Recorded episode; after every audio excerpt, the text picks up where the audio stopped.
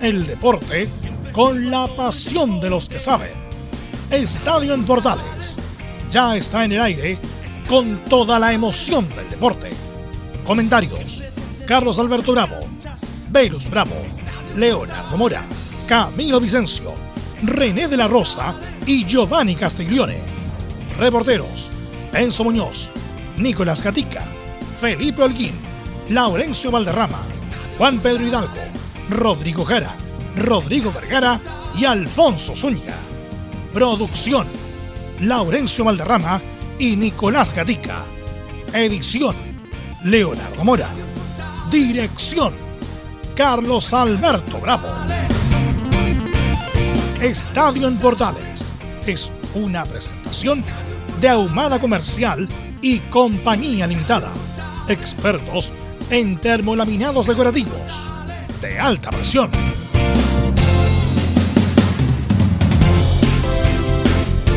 Hola, hola, ¿qué tal? Buenas tardes. Estadio Portales en el aire hoy 24 de mayo del 2021. Ya hay nómina para enfrentar a Bolivia y Argentina. Vamos a analizar esto y más. También ganó Colo Colo, perdió la Católica y perdió la U.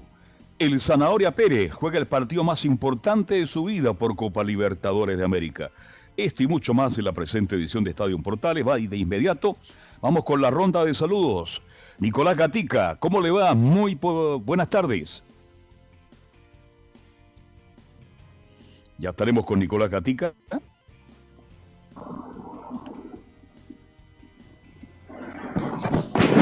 No, no está Nicolás Gatica.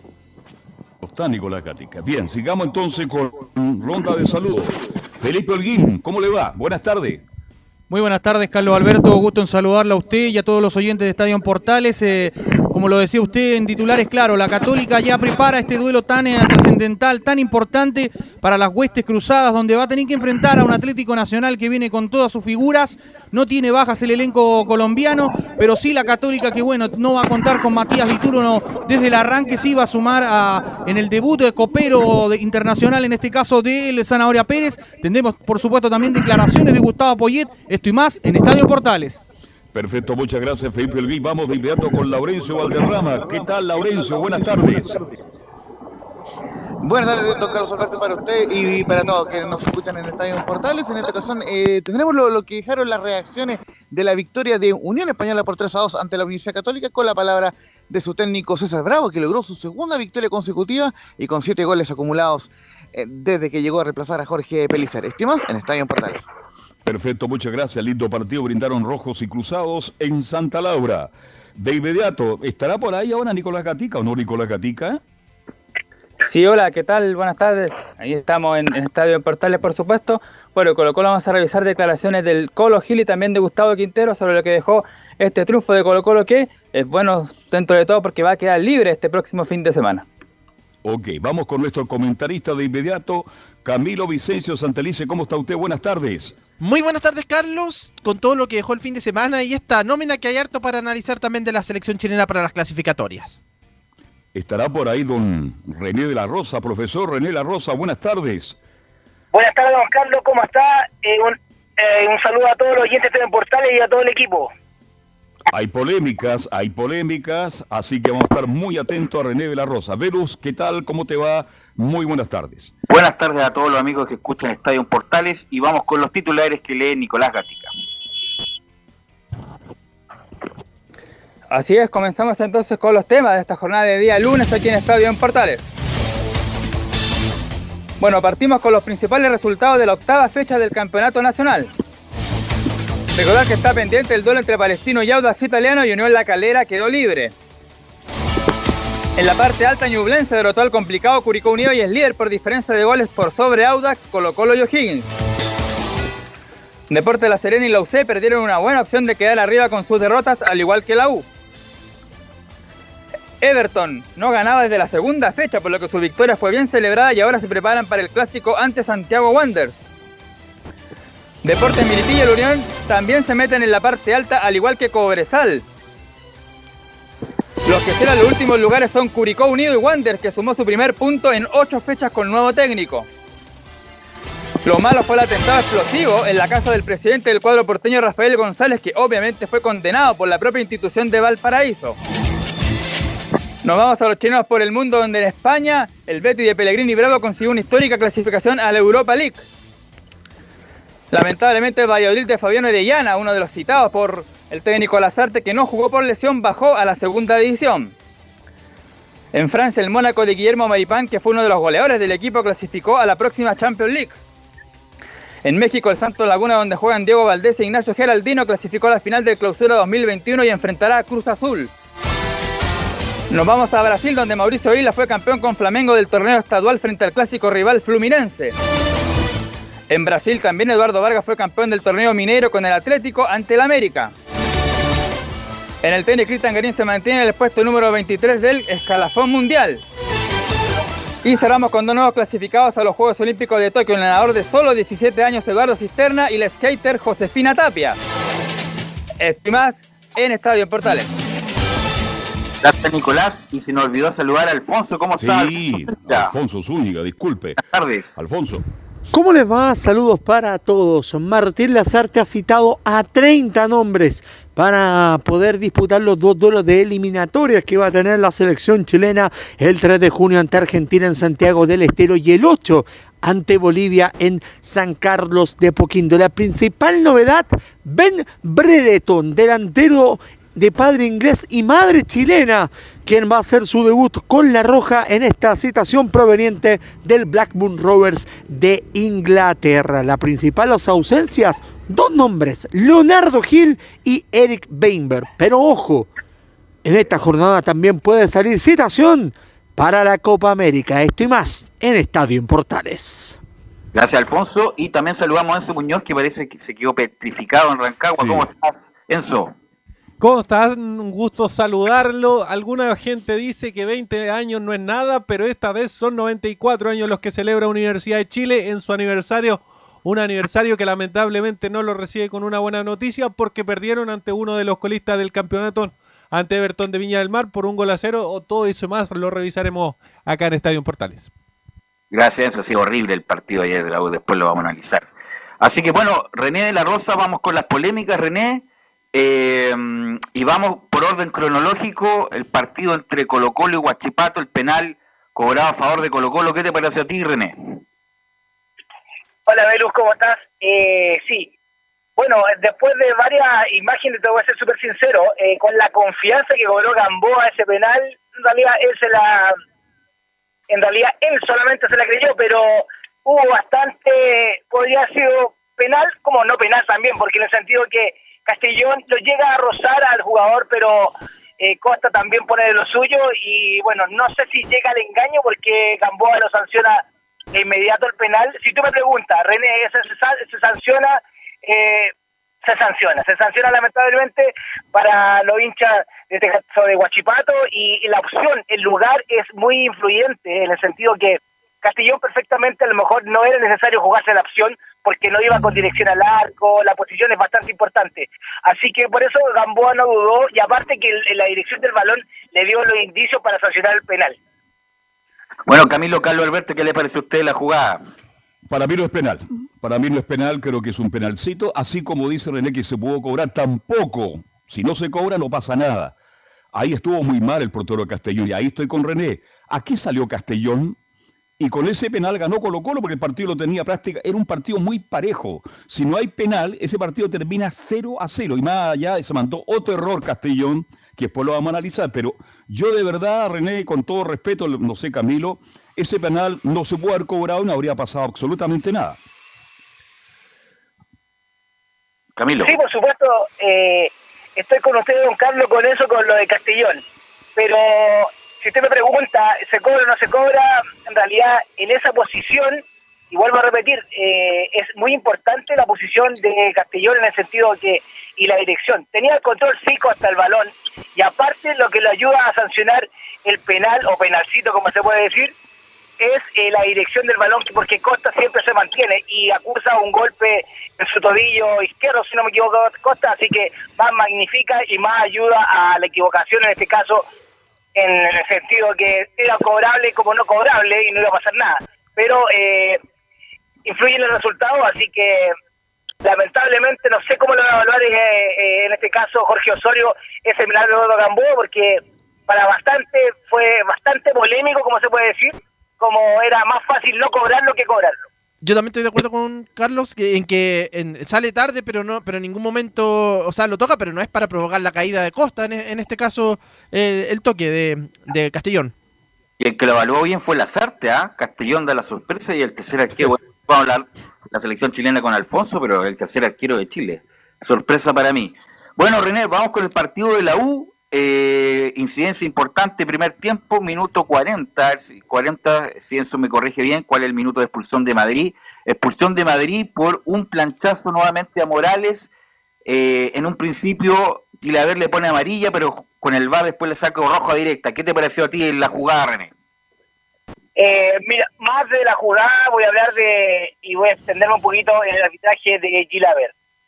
Eh, si los poco, no porque todos no tenemos que saber de fútbol y tampoco de arbitraje menos, pero podemos observar que el VAR está eh, es el que está eh, arbitrando los partidos a, los a, los a los árbitros, la redundancia de campo, en las dos jugadas trascendentales, que es la expulsión, donde Gilaver le muestra amarilla y después se cerciora otra vez que fue un pisotón y que fue abajo, eh, es de lo que mencionaba yo anteriormente en programas anteriores. Mejor pasarse que quedarse. A eso voy. Si ve que hay una conducta, en este caso, no una conducta de un juego brusco grave de, de- del jugador, mejor pasarse. Eh, Eso es la valentía, así como eh, la tosudez que tienen como para mostrar una tarjeta o echar un técnico. Esa personalidad la que, que, que, la que yo desearía que Gilaver eh, demostrara. Gilaver se ha ido quedando a donde he visto que ha pasado muchos árbitros por el lado de él y, no ha tenido el parche FIFA y le han dado la oportunidad y no sé qué pasa con él. Pero a lo que voy yo, en las dos jugadas trascendentales eh, influye el, el VAR. Lo que eh, te doy el ejemplo anterior con Eduardo Gamboa, no tuvo necesidad, le habló al VAR, le habló, habló, le habló al VAR, yo me quedo con esa sanción, no fue necesario ir al VAR a ver la imagen, y esa personalidad que yo quiero, no, no, no estoy alabando a Eduardo Gamboa, sino que yo quiero la personalidad del árbitro que se necesita, eh, saltándose un poco el VAR, a eso voy. Pero eh, lamentablemente, efectivamente, era, era expulsión para ese jugador y el haberse eh, se deja llevar por la primera jugada y después tiene que cambiar la tarjeta que se ve horrible, pero eh, es la justicia futbolística en este caso y correctamente ahí el VAR para Gilaver. O sea, expul- era expulsión desde el primer minuto y no hace la vuelta larga. Eso es lo que estás diciendo. A eso voy, a eso voy. El tiempo que todos estamos esperando que puede ser eh, realidad de juego se convierte en una polémica eh, por una sanción que debería haber sido inmediata. Ok, esa es la apreciación de don René de la Rosa, que era, era no cabía discusión y era expulsión directa de Madrid, que fue, obviamente, que fue un planchazo.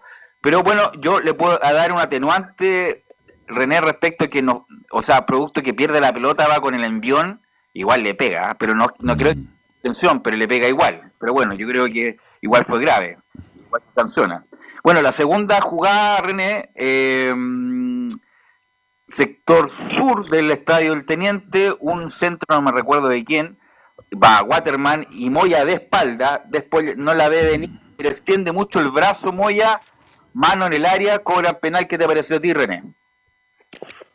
Eh, recordemos a la gente, Velus, eh, que ahora, a partir de los próximos meses, para ser más exacto, vi- viene la modificación y el criterio del árbitro en esas manos que ahora se sancionó, en este caso a favor de Everton de Villalmar y en contra de, de Universidad de Chile, porque efectivamente eh, la gente dice, pero si no vio el balón viene de espalda, efectivamente, como lo que mencionaste tú, pero ahora va a ser criterio del árbitro, eh, si bien es cierto va a ser llamado por el VAR y va a ser el criterio del árbitro si lo sanciona o no lo sanciona. Recordemos que toda mano que involucra más volumen de su cuerpo o una extensión con la finalidad de tener un juego eh, en forma voluntaria, en este caso esta jugada fue involuntaria porque si bien es cierto, como bien lo dices tú, venía de espalda, el jugador de Everton cabecea o no sé, la, la llega a topar y, topa en este caso en el jugador de Universidad de Chile y le toca en la mano. Ahora recordemos para tranquilidad, yo digo, en realidad en los puntos son en uno solo, la, la, la Universidad de Chile perdió ahora, no va a perder en dos meses más en ese sentido por esa misma jugada.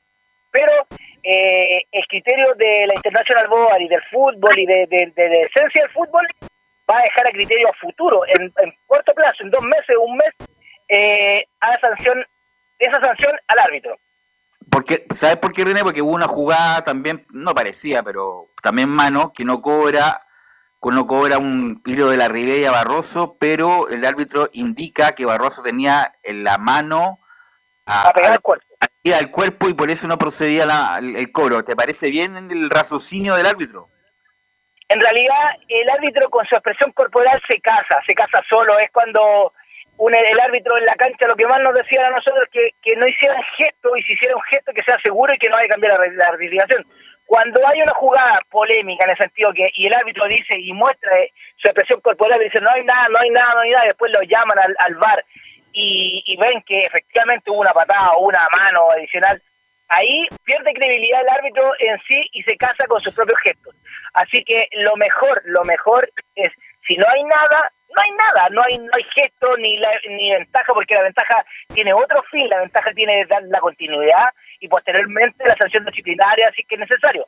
Pero lo que voy yo, los gestos lo casan al árbitro lamentablemente y así ha pasado en los árbitros que en la nueva generación que demuestren que no hay nada, que no hay nada y después muestran con el VAR y tienen que ratificar y sacar otra tarjeta.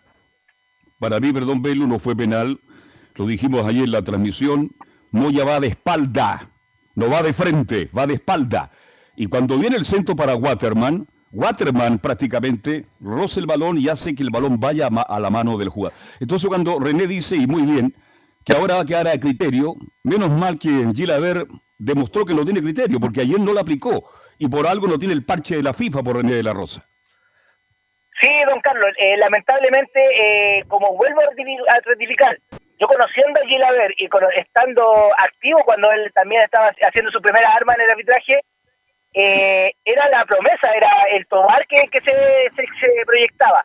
Pero lamentablemente, el- los cambios de comisión, eh, es al gusto, si usted lo sabe mejor que nadie, que en, todos estos años de fútbol que, que hemos estado viviendo, la comisión de árbitro va cambiando y va a favor de, en el sentido del, del que está a cargo.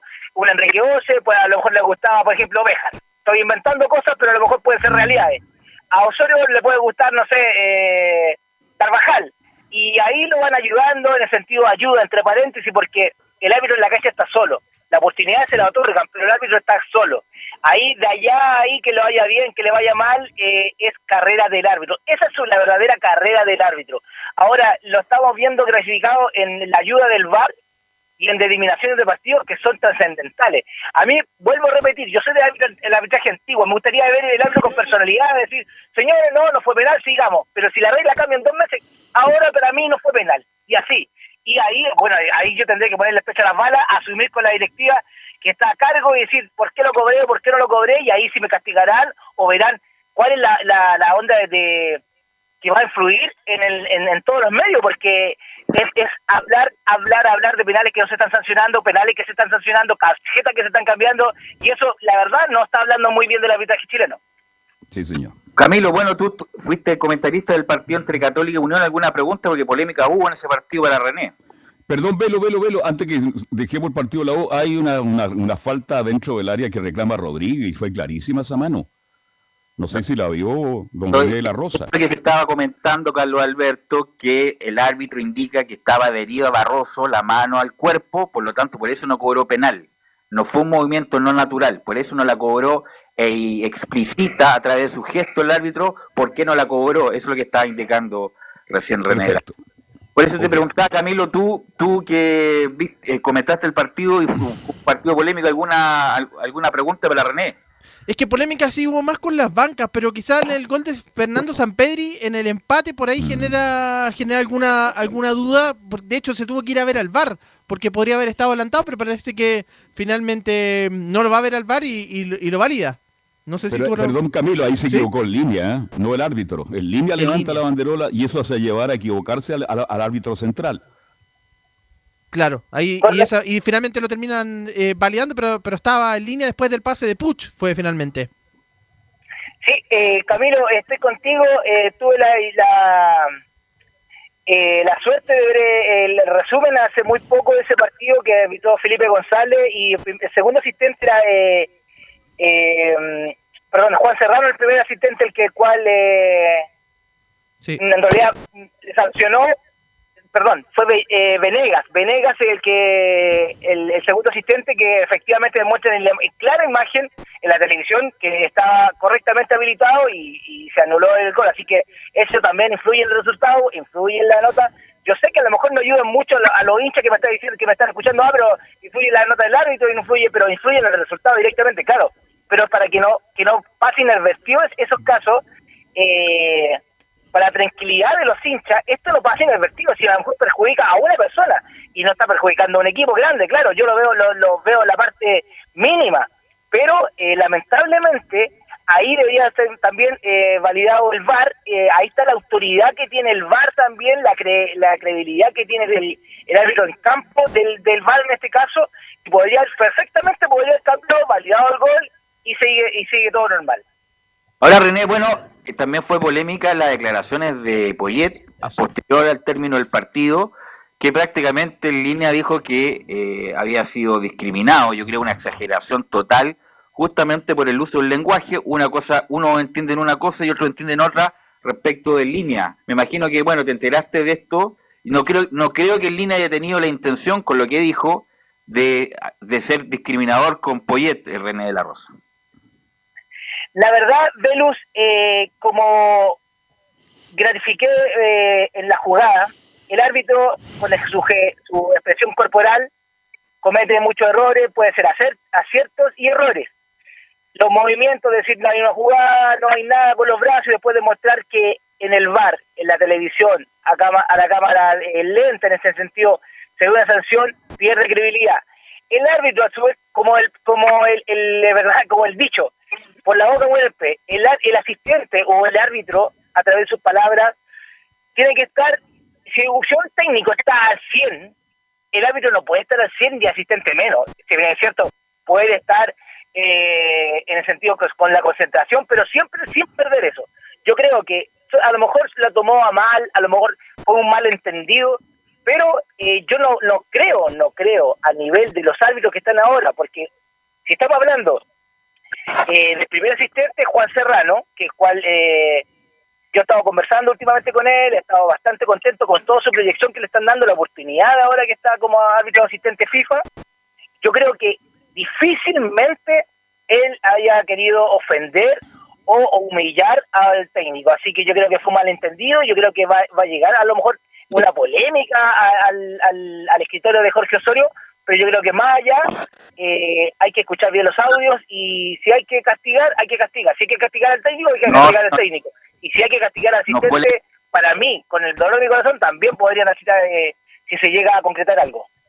no fue la, yo para mí no fue no tuvo ninguna intención en línea eh, Poyet exageró incluso dijo me imagino que en Chile hablan en español o sea o sea ¿quién, quién, quién está diciendo cosas desagradables no sé si Poyet en línea en línea entendió otra cosa producto que acá no se ocupa esa terminología no estamos comiendo los mocos como dijo el ayudante de Poyet y lo entendió distinto y ahí le dijo bueno nosotros hacemos las cosas distintos en Chile no me va a decir lo que yo tengo que hacer algo así dijo en línea pero yo creo que ninguna intencionalidad respecto de menoscabar a, a la integridad y al honor del señor Poyet, que se la tomó, eh, exageró y dio unas declaraciones bastante desafortunadas después de terminado el partido. Así que polémicas tuvimos este fin de semana, polémicas importantes. Pero también eh, vamos a estar muy cerca de, eh, de la eliminatoria y ya estamos con Alfonso Zúñiga para que nos comente eh, la,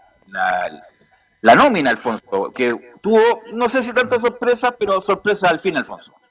Sí, señor. ¿Cómo va? Gusto de saludar a todos ustedes a través Hola, de. Estadio Portales. Un gusto nuevamente saludarlo, Carlos Alberto. Para mí es el gusto. 30 nombres fueron los que citó Martín Lazarte. Cabe consignar, y esto es eh, súper enfático, solo para las clasificatorias. Para el partido, reitero, jueves 3 de junio frente a, frente a Argentina en Santiago del Estero y el martes 8 en San Carlos de Apoquindo frente a la selección de Bolivia. De los 30 nombres convocados, hay 8 que juegan en el medio local. 8 juegan en el medio local, los cuales eh, vamos, a, vamos a diseccionar por puestos, porque es bastante interesante la nómina que entrega Martín Lazarte para este partido. Los porteros, Aquí ya hay una sorpresa, ya lo adelantaban ustedes. El portero va a ser Claudio Bravo, del Betis de España. Gabriel Arias, de quien se dijo que iba a renunciar a la selección, cosa que fue totalmente desmentida por Arias, y va a ser parte de la, de la nómina. Y el tercero, Gabriel Castellón, dejando fuera a Brian Cortés de la nómina. Esto en los porteros. Alfonso no, y además en Racing, que, que lo único que querían o no querían es que llamaran ni a Arias ni a Mena, porque las semifinales de este campeonato argentino se juegan el 29, se jugaban el 29 de junio y va a estar en Copa América Chile. Entonces eh, le sacaron dos jugadores importantes y ya estaban reclamando justamente porque le habían sacado a estos dos jugadores. Claro que sí. A propósito de Eugenio Mena, eh, compone la lista de, de nueve defensas que tiene eh, en esta pasada el elenco nacional. Escuchemos los nombres. Jonathan Andía, de la Universidad de Chile.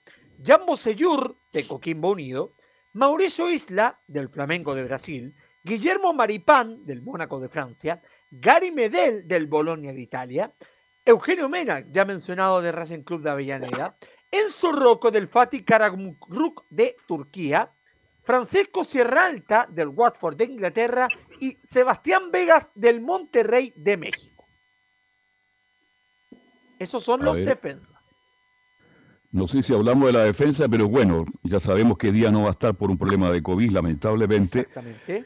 Y creo que el resto, sí, claro, y creo que el resto de los defensas están bien nominados. No sé, esa es mi humilde opinión. Lamentablemente lo de Pablo Díaz, Camilo, también estaba viendo televisión argentina, está de los que se contagiaron en River Plate, que más, más grave está, o sea, grave en el sentido de, la, de los síntomas, está muy complicado, incluso le- el doctor de River Plate dijo que 30 días en reposo. Sí. Así que lamentablemente Pablo Díaz, que era de lo mejorcito, a mi, a mi cuenta de la selección chilena no va a estar para ni la Copa América ni la eliminatoria. Es por una situación cardíaca, por lo que tengo entendido, que eso... Cardiopatía, cardiopatía, justamente. Cardiopatía, sí, en eso lo, lo afectó eh, el COVID. Es así. El mediocampo, la selección chilena Martín Lazarte ha decidido convocar a otros nueve jugadores. Los paso a detallar. Tomás Alarcón, de O'Higgins de Rancagua, y Juan Leiva de la Universidad Católica, esto por el medio local. Por los extranjeros está Charles Aranguis del Bayer Leverkusen, Claudio Baeza del Toluca, Pablo Galdames de Vélez Sarfield, Carlos Palacios de Inter de Porto Alegre, César Pinares del Gremio de Porto Alegre, Eric Pulgar de la Fiorentina y Arturo Vidal del Inter de Milán. Esos No son sé, a mí me gusta, me gusta la nómina, creo que es lo mejor que hay en este minuto. No, no sé si habrá quedado uno afuera, pero ah, eh, no sé, yo creo que está bien. Hay un Está nombre bien, ¿no? fuera, Carlos Alberto. Leonardo Gil. Al volante de Colo Colo, claro. Lorenzo Reyes, usted que sabe mucho del fútbol mexicano. Sí, señor. ¿Qué es de la vida Lorenzo Reyes? Lorenzo Reyes, el ex volante de la Universidad de Chile, está jugando en el Mazatlán del fútbol mexicano, donde va a ser dirigido a partir de la próxima temporada por Beñat San José, el ex técnico de la Universidad Católica. Le sumo otro nombre de los mediocampistas o defensas que no está, Eric Bimber. Bimber, sí, ah, además El que era de por la franja izquierda. Es raro que no esté, ¿ah? muy raro que no esté Bimber. Además fue titular en el amistoso con la Sarte con Bolivia, además. Es así, Y de pero va y de buen de partido. Eugenio Mena. Mm. ¿Están de acuerdo con la nómina de Alarcón y Leiva? Para Camilo. local. Con Leiva, En Calera sí, Católica no.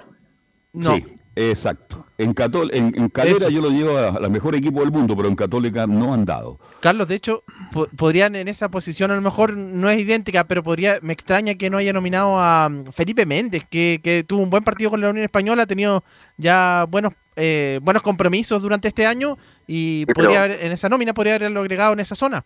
Pero Víctor Méndez no, no ha sido un nominado recurrente. No. Camilo. No, no, no. Como Tomás Alarcón, que yo creo que está muy bien nominado y es un jugador muy confiable. Méndez está como un escalón abajo de, de, de ese lote de jugadores que son frecuentemente nominados. Y bueno, aquí pasamos donde están las novedades. Aquí hay nueve delanteros que van a ir para la nómina de clasificatorias. Hay tres del medio local, dos de Palestino, Brian Carrasco y Luis Jiménez, Y uno de Católica, Clemente Montes. Esos son los del medio local. ¿Quiénes vienen desde afuera? Eduardo Vargas, del Atlético Mineiro de Brasil, Alexis Sánchez del Inter de Milán, Jan Meneses del León de México, Felipe Mora del Portland Timbers de Estados Unidos, que viene a anotar un doblete este fin de semana ante Los Ángeles Galaxy, Fabián Orellana, descendido recientemente con el Valladolid de España, y anote este nombre Carlos Alberto Velus y compañeros, Benjamín Brereton Díaz. Cuénteme, Alfonso, quién es este muchacho, por favor. ¿Qué es de la buena vida de este muchacho? Ben Brereton, 22 años, nacido el 18 de abril de 1999, nacido en Stoke-on-Trent, en el Reino Unido, es hijo de padre inglés y madre chilena. Actualmente milita en el, en el Blackburn Rovers, equipo histórico del fútbol inglés que ahora está en la segunda categoría y es la sorpresa, el último delantero convocado que tiene la selección chilena para esta doble fecha clasificatoria frente a Argentina y Bolivia. Hoy un metro ochenta y cinco. Es altísimo. Pero vuelvo atrás, ¿están de acuerdo con el llamado de Brian Carrasco? Eso iba a decir, ¿qué hace Brian Carrasco ahí? ¿Qué hace ahí Brian Carrasco? ¿Es, para llegar los pasaportes? ¿Qué, cuál es la idea? Es un buen jugador en Palestino, hizo un correcto partido con, con, Bolivia, pero Carrasco en su carrera nunca ha sido indiscutido en la selección chilena, nunca. Eh, no sé si lo quiere a lo mejor de volante por la derecha, extremo por la derecha. Es un correcto jugador, pero en ningún caso yo, tiene nivel de selección, por lo menos para mí, Camilo. Totalmente de acuerdo, sí. también es una, es una de las situaciones extrañas este, este llamado de, Brian Carrasco. Claro, en Palestino juega más por, como por la derecha, por ahí por como puntero generalmente, pero acá tiene otros nombres. Pero es, uno de los llamativos que, esté nominado. Mire, si con, Sí, Alfonso, disculpa. No, no, no, adelante tú, Velo, por favor. Después... Mire, con lo que hay, inmediatamente el partido con Argentina, Bravo Isla, eh, Sierra Alta, eh, el muchacho que juega en el Mónaco. Maripán. Eh, Maripán. Maripán. Mena, Mena, pero yo, hace dos años que van diciendo que Mena debe ser titular.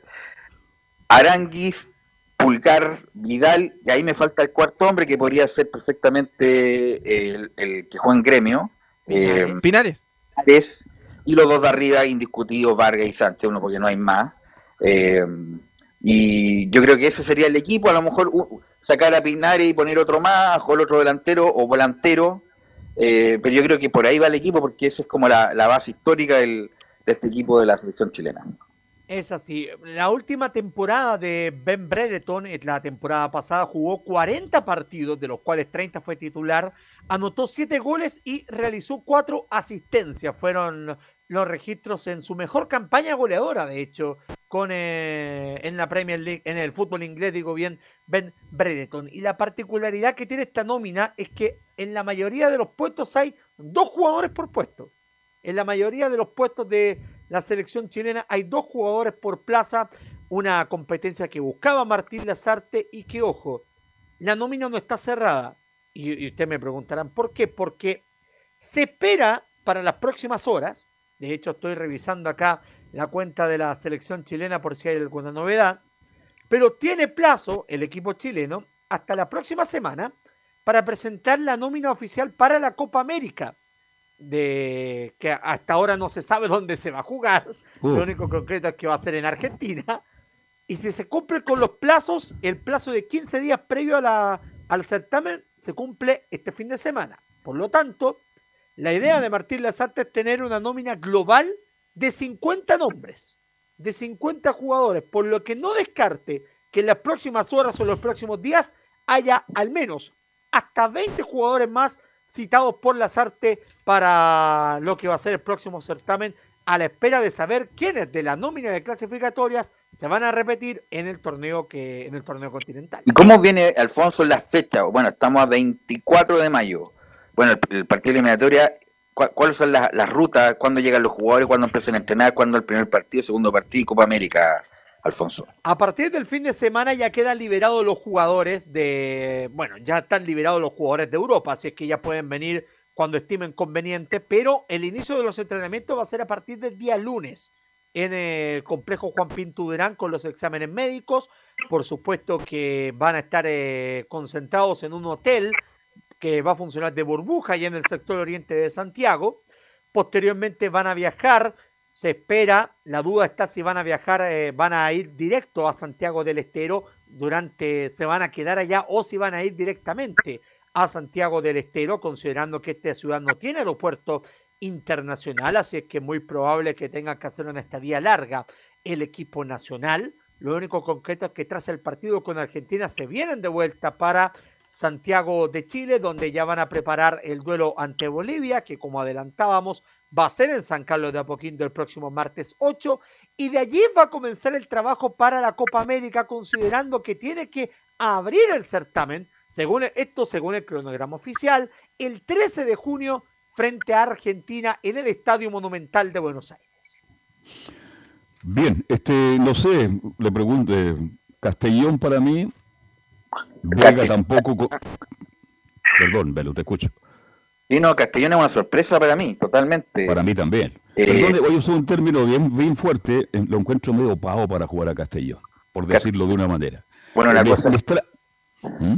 es decir, claro, que tiene carepado, pero eh, pero Castellón era en su momento cuando inició su carrera como el, en Wander, sobre todo, como el hombre, el hombre el proyecto, el proyecto arquero del fútbol chileno, después se diluyó eh, y llegó a, a Ha hecho una buena carrera, en buenos partidos, pero en ningún caso es como, no sé qué habrá visto Lazarte o los preparadores de arquero de Lazarte de, de considerarlo el tercer arquero de Chile. Y ahí llama la atención la exclusión de Cortés, que a mí tampoco me gusta Cortés, la verdad, nunca me ha gustado. ¿Y de Paul?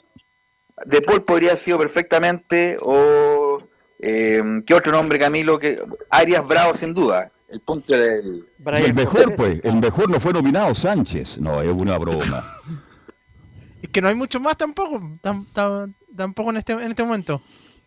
¿No? Lo, último René, ¿está por ahí René? Perdón. No. se fue, hasta almorzar, está en el postre ya.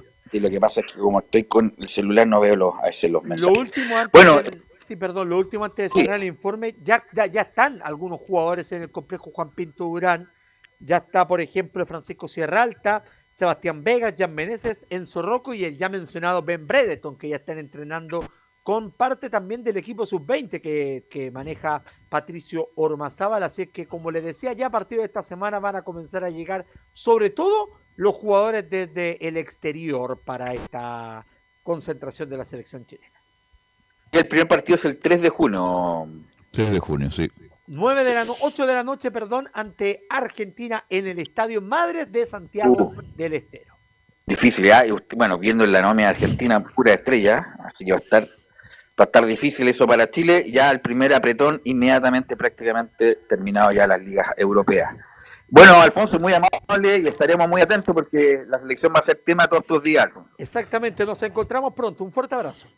Ok, gracias Alfonso. Vamos a la pausa, muchachos, Leo, y volvemos con la U, lo que pasó ayer y su aniversario número 94.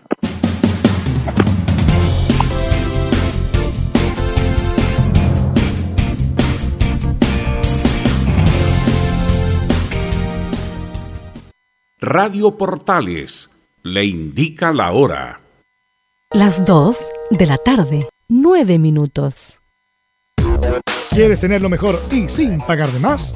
Las mejores series de televisión, los mejores eventos deportivos, equipo transportable, películas y series 24/7. Transforma tu TV a Smart TV. Llama al 973-718989. Twitter arroba panchops. Visita www.radiosport.cl, el sitio web de la Deportiva de Chile. Programas, noticias, entrevistas y reportajes, podcast, radio online y mucho más. Todo lo que pasa en todos los deportes lo encuentras en www.radiosport.cl. La Deportiva de Chile en Internet. Porque lo bueno puede ser aún mejor. Prepárate a conocer la evolución de la Primera de Chile. Bienvenido a Portales Digital. Ingresa ya a www.radioportales.cl y descubre nuestra señal en vivo en audio y video. Además, del tradicional 1180M. Mantente al día con las últimas informaciones de Chile y el mundo e interactúa con nosotros a través de nuestras redes sociales en Facebook, Twitter e Instagram. Recuerda www.radioportales.cl La nueva multiplataforma de la Primera de Chile ahora es aún mejor. Termolaminados de León, tecnología alemana de última generación. Casa Matriz, Avenida La Serena, 776 Recoleta. Foro 22 622 56 76. Termolaminados de León. Desde todo Chile. Desde todo Chile. Y para todo Chile. Y para todo Chile. Portales Digital está en todas partes. www.radioportales.cl Entre Marco Grande y Marco Chico, media vuelta y vuelta completa. Escuchas Estadio en Portales en su edición central. La primera de Chile, uniendo al país de norte a sur.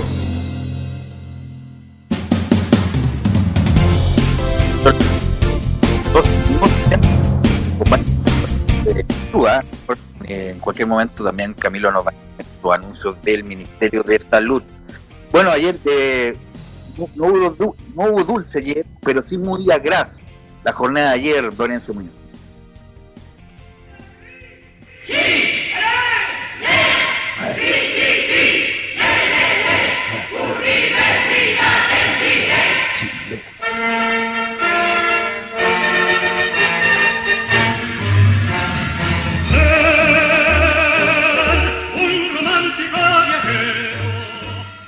No, no vamos a dar la formación de Universidad de Chile. Este himno es porque hoy el club universitario más importante del mundo para algunos cumple nada más y nada menos que 94 años o así, mejor dicho, lo generan entre estas polémicas que existen, cuántos años realmente tiene Universidad de Chile. Lo que consigna Azul Azul es que hoy la U cumple 94 años. Ha recibido saludos de diversos clubes, por ejemplo, Racing, por ejemplo, el Olympique de Marsella, que lo posteaba con una imagen de Jorge Sampaoli. Y recordemos que el técnico pasó por ambos equipos. También la Conmebol Sudamericana y un montón de instituciones han saludado al club universitario en sus 94 años. El llamado fecha oficial, por así decirlo. Algunos dicen que son 110, pero para, para quienes quieren celebrar algo en la U, podríamos dejarlo en 94 años. Sí, es una polémica ya que lo, la hemos hablado tanto, ya de la polémica. Realmente el club considera esta fiesta como la de la fundación y 94 años de este club tan importante para Chile. No solamente una institución importante deportiva de Chile, sino una de las instituciones más importantes de Chile, propiamente tal. Así que, bueno, para todos los que son partícipes de esto, de su historia, los jugadores, los dirigentes de su momento, ahora y siempre, bueno, un saludo para esta gran institución que es la Universidad de Chile. Y claro, y hablaron en Universidad de Chile de este aniversario, de este aniversario número 94, porque prepararon alguna sorpresa. Ustedes preguntarán, ¿qué sorpresa? Bueno, dentro del Centro Deportivo Azul instalaron imágenes de grandes referentes. Veíamos la imagen de Marcelo Sala, de Carlos Campo, incluso de Diego Rivarola. Escuchemos lo que dice Cristian Auber sobre este aniversario tan importante para la U. Estamos hoy día celebrando nuestro aniversario 94 del club. Para nosotros un día muy importante, un día muy feliz. Y lo que queremos contarles hoy día y presentarles es la segunda parte de lo que hemos venido haciendo desde que decidimos nominar nuestro mini estadio, darle el nombre de Cancha Leonel Sánchez. Hoy día queremos presentarles los camarines. Hemos decidido como club hacer un homenaje a jugadores muy importantes en la historia del club, jugadores de la talla de Braulio Muso, de Marcelo Salas, de Johnny Herrera, de la señora Isabel Berríos y algunos otros jugadores importantes de nuestra historia. Ahí estaban las primeras palabras de Cristian Auber, pero más allá de- del bonito gesto, ¿qué es lo que se busca con esta iniciativa? ¿Tiene alguna puerta, candado, Dudamel en la U, no? ¿Hay ¿Algún homenaje? Sí, le, le van a poner a la puerta de salida a Rafael Dudamel. Escuchemos lo que dice Cristian Auber sobre qué buscan con esta iniciativa de, de empapelar el CDA con imágenes de jugadores históricos. Creemos que es un momento muy importante, creemos que es un momento inolvidable y busca transmitir en las siguientes generaciones de nuestro club la importancia de haber, sido formado en casa, de haber hecho una carrera en el fútbol y priorizando siempre los colores. Ahí está la palabra de Christian Over refiriéndose a esta iniciativa que ya lo decía, partió con el ponerle o cambiarle el nombre al mini estadio que actualmente pasa a llevar eh, el nombre de Leonel Sánchez. Una más de... Perdón, Enzo Antonio, perdón, perdón, perdón, que en buen momento, ¿ah? porque los dirigentes actuales no han tenido la amabilidad de visitar a Leonel Sánchez.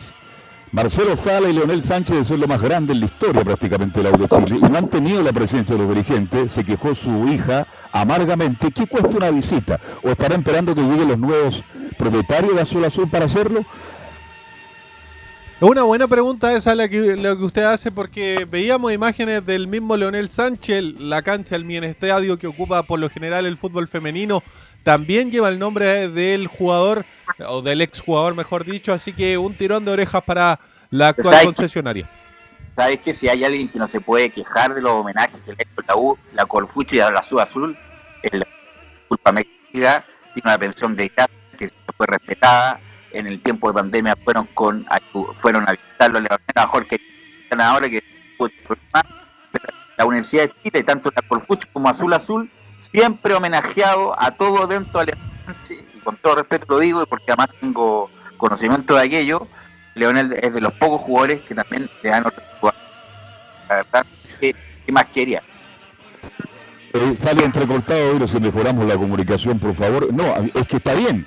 Leonel tiene incluso recibe honorarios de la U y me parece muy bien. Está recibido múltiples homenajes, pero en esta situación que es tan distinta, es la presencia, ¿no? ¿Cómo está Leonel? Gusto de saludarlo. Porque ustedes saben que Leonel es muy sentimental y ama a Universidad de Chile. Escuchemos a Diego Rivarola si les parece qué significa para él estar en las paredes del club universitario. Bueno, en estos 94 años, orgulloso de pertenecer eh, a este grupo selecto de ídolos del club, de la historia del club. Eh, la verdad que estoy muy agradecido, orgulloso de estar acá un poco representando en las paredes del club eh, la historia de, este club. Sobre todo porque la gente fue la que votó y ese cariño inmenso de la gente que quiso que estuviese acá me llena de orgullo. Así que nada, muy agradecido, muy feliz y bueno, en estos 94 años aprovechar y mandarle un saludo y un abrazo muy grande a todos los hinchas de la U. Obviamente que nos sumamos a este saludo a todos los hinchas de Universidad de Chile en sus 94 años. Cuando usted habla de Isabel Berríos, ¿por qué no cuenta un poquito más quién es Isabel Berríos, mi estimado Enzo Antonio Muñoz? Isabel Berríos es una mujer súper importante para la historia del club universitario, una de las principales impulsoras de lo que es actualmente el fútbol femenino, cuando nadie apoyaba, le estoy hablando a principios de, de la década, estamos hablando del 2010, 2011, cuando la U era goleada, vapuleada por los, por los rivales, Isabel Berrío era la que daba la cara, era la que apoyaba, era la, la, particip, la partícipe de, de esta eh, real opción de, de, Universidad de Chile de impulsar el fútbol femenino. Actualmente se encuentra en una labor más ligada a lo social, que tiene que ver con Sueño Azul, que recordemos, lleva, por ejemplo, a instituciones, a colegios, incluso a, a, haciendo eventos para personas, eh, vinculando un poquito más lo que es el club a la sociedad civil, por así decirlo. Ella es Isabel Berrío, una persona extraordinaria, que de acá obviamente también la saludamos porque es una mujer que, que lo ha entregado todo a Universidad de Chile. Muy bien. ¿Le parece que lamentablemente, lamentablemente por temas, temas de tiempo y, de coyuntura también vamos a tener que dejar el aniversario de Universidad de Chile un poquito de lado porque tampoco hubo tiempo para las celebraciones? Está el tema del COVID, pero también lo que pasó el día de ayer en el partido que enfrentó precisamente a los azules con los ruleteros contra Everton de Viña del Mar. Ya lo decían ustedes, cayó por 1 a 0 con un penal medio dudoso de parte de Camilo Moya que terminó transformando Cecilio Waterman a inicios del segundo tiempo, pero obviamente había un pequeño detalle y era la expulsión en, en el minuto 40 de Álvaro Madrid, que obviamente hace que, que esta derrota sea mucho peor de lo que fue. Y la primera que vamos a escuchar tiene que ver con Rafael Dudamel, que habla sobre el análisis del partido. Yo creo que el no haber ganado hoy no, no fue porque nos faltó motivación. Nos enredamos contra un equipo que necesitaba alcanzar un resultado positivo, que planteó un partido buscando tener una solidez defensiva, notoriamente respetando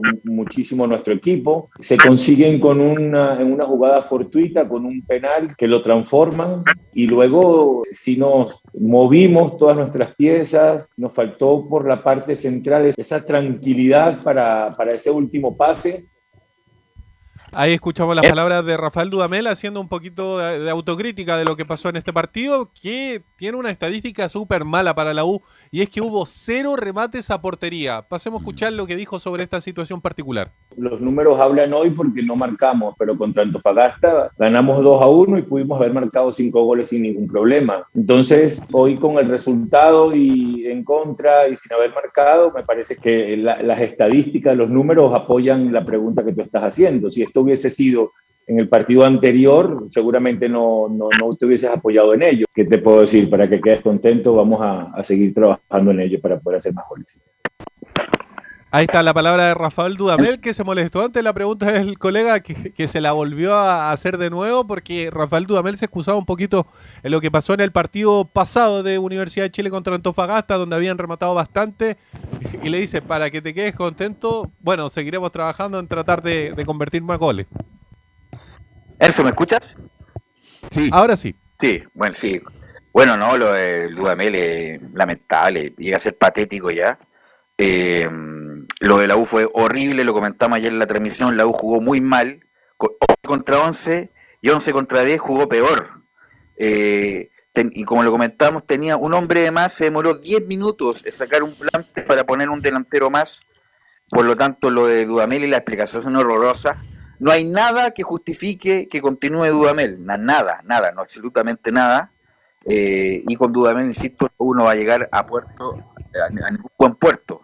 Así que ojalá que no se lleguen los nuevos controladores, me imagino yo, tome la decisión de controlar, porque sería un grave error, porque con Dudamel, como lo he dicho yo, la U obviamente puede salir cuarto, quinto, porque jugadores tiene, pero pelear el campeonato seriamente con Dudamel lo veo muy difícil.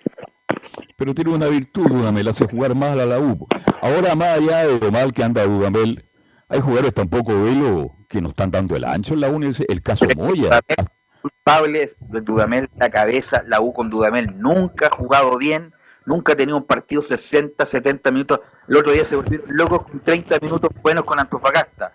Y Dudamel nunca ha tenido un partido, ni siquiera 90 minutos, 60, 70 minutos buenos. Dependiente, por supuesto, de que algunos rendimientos individuales son deficitarios. Pero lo de Dudamel es, llega a ser patético ya incluso las mismas declaraciones. Yo creo que no resiste análisis.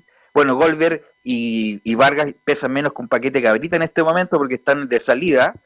Auber, que lo viene a confirmar cada vez que puede, pero insisto, Dudamel, Dudamel debería salir de la U porque no hay ningún, no hay ninguna rebeldía respecto de lo que está pasando y ayer con un equipo que venía muy mal, venía, Everton venía con cinco bajas, sí. cinco bajas, un expulsado que fue el de ayer el Madrid y más encima el armador de juego que era Valenzuela se lesionó y la U no fue capaz, no fue capaz como dijo Enzo, de patear el arco. No patearon el arco. Y al final resulta que el, el, para usted, perdone que los cambie, lo saque un poquito. ¿Cuál ha sido el mejor refuerzo de la U hasta ahora? Ramón Arias. Ramón Estamos todos de acuerdo. Sí. ¿Qué, pre, ¿Qué, jugador más regular, qué jugador más importante en la defensa? Del que menos se esperaba ha sido lo mejor. Arias, lejos, el mejor refuerzo de la U no da lo mismo que porque el equipo juega tan mal Enzo que justamente este aniversario que debe ser tan bonito y todo la gente anda muy molesta por el nivel paupérrimo de la U Enzo. varias cositas lo de Rafael Dudamel es casi obvia su salida algunos pensaban que quedando puntero porque recordémoslo si la U ganaba quedaba puntero mm. pero más allá de esa situación puntual parece ser que Rafael Dudamel tiene los días contados y va a ser apenas eh, bueno, esta semana ingresan los nuevos accionistas. Este fue el último partido de la era Carlos Heller. pero ya deberían ingresar los nuevos accionistas y ver qué es lo que pasa dentro del club, porque no es lo mismo desde afuera que hacer el análisis desde adentro del club. Deberían demorarse al- alrededor de un mes en escoger un gerente deportivo y toda esa situación, analizar todo ese tipo de situaciones. Más o menos un mes, ya a mitad de junio, principio de julio, ya debería la U cambiar de técnico, es lo que al menos eh, se, se piensa y, y se vislumbra de lo que quiere Tactical Sport, que es la nueva concesionaria o, o el, nuevo regente de, de la Universidad de Chile. Ahora, Escuchemos no- eso- más de... Eso, no obstante, lo de Dudamel, que es el pri- principal responsable, pero también hay rendimientos individuales, como decía Carlos Alberto, que son discretísimos. Lo de Camilo Moya es de mal, de mala, o sea, muy malo lo de Camilo Moya. Es discretísimo, viene jugando muy mal hace rato. Andía, un partido bueno, un partido malo. eh, Jonathan Andía. Morales, bueno, la verdad yo no me voy, o me voy a omitir con Morales, porque es un jugador joven y está recién partiendo. Lo de Luján, esperamos ver a Luján, Luján aquí, Luján allá, que bueno, que es un jugador que tiene, que tiene otras características, que es encarador, dribleador y todo lo demás. Ayer perdió todos los duelos Luján, los perdió todos prácticamente. Lo de la Ribey los culpo también, porque si no es bien asistido, difícilmente puede hacer algo. Lo de Tomás Rodríguez, la verdad, No, es para llorar, eso es para llorar. es una confirmación de no sé cómo Tomás Rodríguez llegó a la U. Eh, Pablo Arangui, bueno, no hizo un buen partido, pero sabemos su valía. Así que la U no tiene con qué desafiar. Ojalá Franco Lobo pueda estar próximamente. Lo Ángelo Enrique, muy importante la movilidad para que darle paso a la Ribey. Pobre lo de la U y de la gente que vio el partido ayer y escuchó Portales Digital quedó muy decepcionado. Lo de Rodríguez para analizarlo, de verdad que en Calera fue un jugador interesante. Pero lo dijimos del primer momento, ¿a qué viene Rodríguez a la U de Chile? Bueno, llegó Rodríguez y lamentablemente el muchacho le pone harto empeño, pero hasta ahora no da el ancho. Ojalá que Lobo muy pronto Enzo Antonio esté para disposición del técnico. Pero ojo, Lobos está. Lo hizo jugar en el partido amistoso que tuvo la semana pasada. En eso, en esa semana, cuando hubo elecciones, jugó ese partido amistoso contra Recoleta, incluso anotó el jugador. Así que debería haber estado al menos para los minutos finales, si es, era considerado. Pero hablando en serio, ni siquiera lo, lo nominó, ni siquiera lo citó. Escuchemos otra más de Rafael Dudamel, porque hubo un detalle muy importante que tiene que ver con que si la U ganaba, quedaba puntera. Ni siquiera esto fue motivación para la U. Escuchemos lo que dice Rafael Dudamel. Vamos a buscar aprenderlo, cómo superar estas defensas férreas, porque seguramente se nos van a presentar muchos más partidos así. Si hoy ganábamos, el título no era nuestro, si dábamos un paso más, y hoy tras la derrota tampoco quiere decir que, que hemos perdido la posibilidad. Eh, hubiese sido bastante significativo para nosotros haber ganado y amanecer mañana de líderes. Hemos dejado escapar una linda oportunidad, pero mañana nos levantaremos con, con la misma ilusión y con el mismo y la misma claridad en nuestros objetivos. Pero hay un detalle, parece que a la U le estuviera pesando estas responsabilidades de enfrentarse a un rival con todo a favor y la posibilidad de quedar puntero. ¿Es cierto esto? Lo responde Rafael Duamel. Al equipo no le pesa la responsabilidad de buscar la punta, al, al, equipo no le pesa la responsabilidad de decidir pelear por el título. Ha demostrado, ha demostrado total personalidad y jerarquía para ello. Después, como equipo, puede que nos falten cosas por, por, por mejorar, que tenemos que hacer mejor en esa, en esa última parte del campo para ser más eficaces, pero por todo lo que yo les voy conociendo y por todo lo que yo voy viendo en respuesta eh, en sus actitudes, el equipo tiene la suficiente jerarquía para, para seguir compitiendo en el campeonato por el título. Ahí están las palabras de Rafael Dudamel analizando lo que fue esta derrota de Universidad de Chile. Hoy tiene demasiado convencimiento Dudamel en realidad porque no es lo que refleja por lo menos en los, en, en los resultados. Eh, dice, claro, la, tiene la jerarquía. Sí, pues el equipo tendría que tener por nombres, debería estar peleando por lo menos, eh, debería mostrar un mejor juego y estar arriba en, en, en la tabla. Bueno, ahora como es irregular el campeonato, está, está dentro de esa zona, por lo menos. El punto, tú puedes ganar, puedes perder, como dice Peter Veneno, pero tienes que mostrar alguna cosita. Y la U con Dudamel, insisto, no ha mostrado nada, nada de que asumió.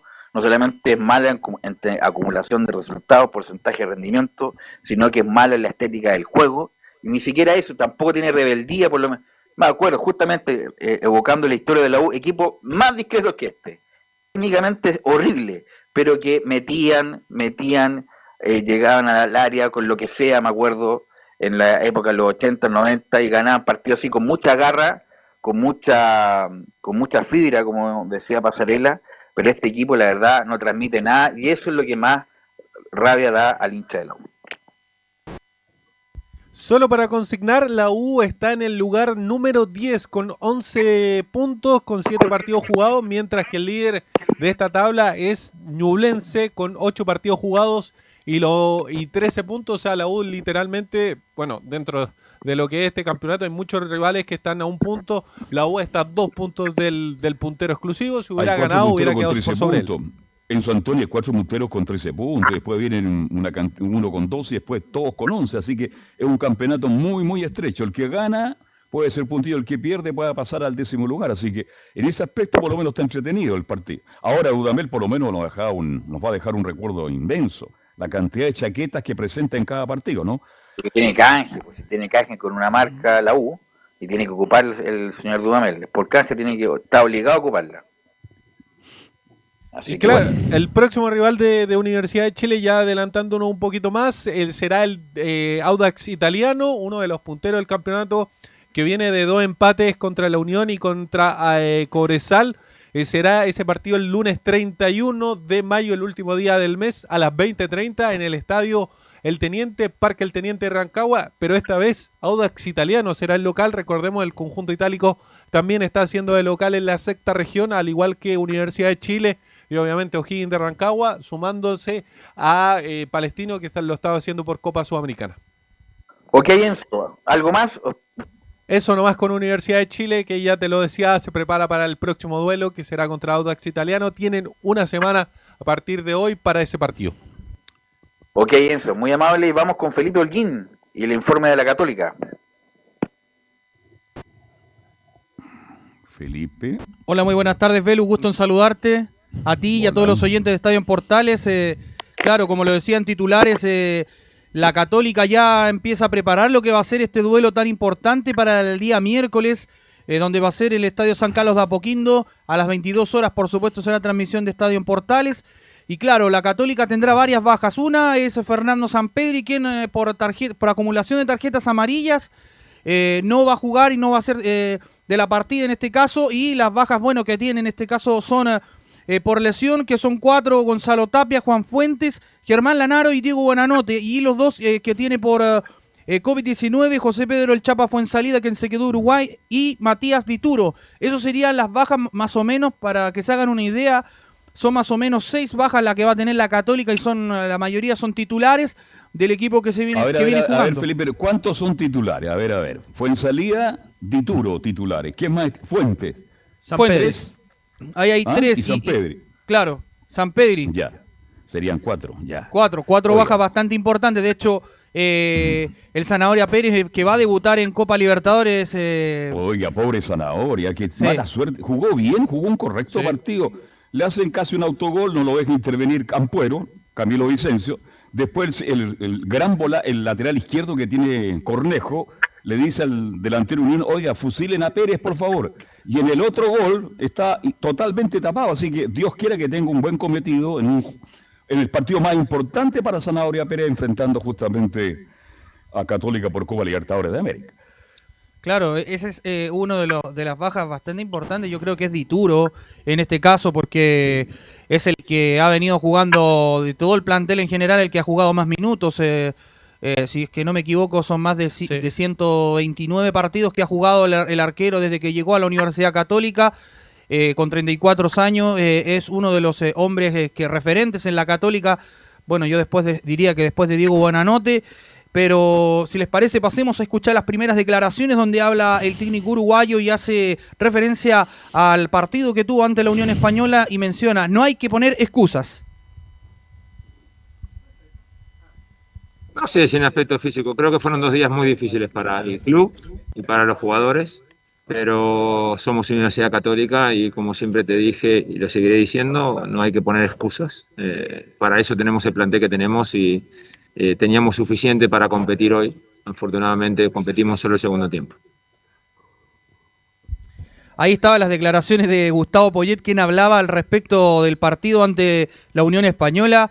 Eh, bueno, pasemos a escuchar las segundas declaraciones de, Gustavo Poyet, donde hace también un análisis previo al respecto, donde dice, son dos derrotas totalmente diferentes. Sí, sí, pero son dos derrotas totalmente diferentes. Creo que en una, en la, de la Libertadores el otro día, el equipo se encontró bien en la cancha, fue superior, creó mejores ocasiones, hay una cantidad de cosas que, que fueron positivas a pesar de la derrota y que, que duele. Hoy por ahí regalamos 45 minutos y eso sí es un, tema que tenemos que corregir urgentemente porque, por ejemplo, como bien decís, el miércoles si regalas 45 minutos estás afuera de Libertadores. Ahí estaban las declaraciones de Gustavo Poyet, muchachos, eh, lo que hacía ese análisis entre Copa Libertadores y el torneo nacional. Carlos, el problema... par- Perdón, Camilo, creo que fue el mejor partido de la fecha. porque, bueno, tuvo cinco goles y eso ya acá es diferente. Pero Católica no supo en el, segundo tiempo, cuando pudo, llegar al gol y por ahí se, fue enredando y al final Unión, que jugó un gran partido también, le ganó. Yo creo al final, perdóneme Camilo, en forma merecida. ¿eh? Sí, en forma absolutamente merecida. Y también creo, eh, Carlos, que eh, se está basando en este momento la Católica en, en el juego, lo, en lo que muestran tres jugadores. Bueno, Matías Tituro, que en este caso no, no va a poder estar, Puch y San Pedri. Creo que en esos tres, bueno, y Valencia que está ingresando bien en el segundo tiempo, pero en el segundo sacó a- rápidamente a Puch. Lo, y bueno, y ahí se not- también perdió bastante la, la Católica, pero creo que en esos tres jugadores se basa eh, lo, que ha, lo que ha rescatado la Católica. Claro, Dituro, un hombre con la experiencia y con la calidad que tiene para mí el mejor arquero de fútbol chileno, este, él tiene, tiene currículum. Perdóneme la expresión que voy a utilizar. Él puede putear a su defensa cuando se para mal. El pobre Zanahoria que está recién tiene que respetar a sus defensores. Cruza, marca por acá, anticipa, pero Dituro es fundamental, fundamental. Ahora, le pregunto a Felipe Holguín, ¿qué pasa con, con el Luli? Que con Luciano Agüet, bueno, en la formación eh, que ese día nombrábamos nosotros en, en el partido ante el elenco de Unión Española, eh, había dicho un comunicado de la Universidad Católica eh, que habían sido apartados del plantel eh, por seguridad más que nada, porque habían sido un contacto no estre- eh, estrecho, en este caso con Matías Dituro, estaba Gastón Lescano y también Luciano Agüet. En este caso, en la formación eh, que tengo yo en cena titular para el día miércoles, asoma como titular Luciano Agüet. En este caso, eh, Carlos Alberto. Y lo otro, Carlos, es, que, es que ese día no tenía para. Se mantiene el esquema del 4-3-3, pero no tenía puntero derecho. Y mandó a Felipe Gutiérrez a jugar por allá, que nunca ha sido puntero, puntero derecho. Pues, sí. No, nunca. No, y lo mandó a jugar para- por allá. Así que, bueno. No estamos comiendo los mocos, eso dijo el ayudante, eso es lo que dijo el ayudante, de- el, el- el hijo de Poyet. Sí, fue Velus. eh, bueno, primero que todo, gusto en saludarlo. Sí, fue eh, eh, Diego Poyet, el, eh, el hijo de Gustavo Poyet. Y bueno, atrás estaba el preparador físico, este griego que tiene, que no se le entiende mucho lo que habla. Es eh, Panagiotis Vulgaris, el, el hombre que trabajó con él en el AEK de Atenas. Son el parte del cuerpo técnico que tiene la Católica junto con eh, Cristian Paulucci. Son más o menos, es el, el cuerpo técnico que tiene la Católica. Pero si les parece bien, pasemos a revisar, muchachos, eh, por honor al tiempo, la formación de Católica, la que tendría para enfrentar al super equipo del Atlético Nacional por la Copa Conmebol Libertadores. Vamos. Vamos. Estaría con ah, el Zanahoria Pérez eh, en portería, línea de cuatro en el fondo con Raimundo El Catuto Rebolledo, Branco Ampuero, Valver Huerta, Juan Cornejo, en eh, labores de contención Ignacio Saavedra, acompañado de Luciano Agüet, en labores de creación estaría Juan Leiva, en eh, delantera por derecha el puntero sería Marcelino Núñez, el centro atacante sería Diego Valencia y por izquierda el reggaetonero Edson Puch. Esos serían los 11 que pararía para enfrentar al Atlético Nacional este día miércoles eh, en San Carlos de Apoquindo por la Libertadores el eh, técnico uruguayo Gustavo Poyet. Ok, Felipe, estaremos muy atentos a ese partido vital, la Católica por Copa Libertadores. Gracias, Felipe. Gracias a ustedes muchachos, muy buenas tardes. Y vamos con Colo Colo que ganó después de dos fechas de derrotas, ganó y le ganó a Guachipato de visita a Nicolás Gatica. Sí, exactamente. eh, un Colo Colo que en esta pasada no fue citado ningún jugador del equipo Alba para la- las clasificatorias para esta doble fecha frente a Argentina y Bolivia, ni siquiera el portero Brian Cortés que se mandó una trajada tremenda en el, en el partido en un centro que va por la izquierda de Huachipato. Gabriel Suazo se cruza entre un eh, delantero acelero, la pelota se le colaba en el poste izquierdo arriba y una reacción felina, el portero Cortés la manda al tiro de esquina. Así que bueno, Colo Colo no va a tener ningún jugador citado. Y lo mismo que pasó en España con que no hay ningún jugador del Real Madrid en la Eurocopa. Así que son algunos de los detalles que queríamos compartir. No es, primera vez, no es primera vez que un proceso no tenga jugadores de Colo Colo en algún momento. Ha pasado varias veces en, en el fútbol chileno.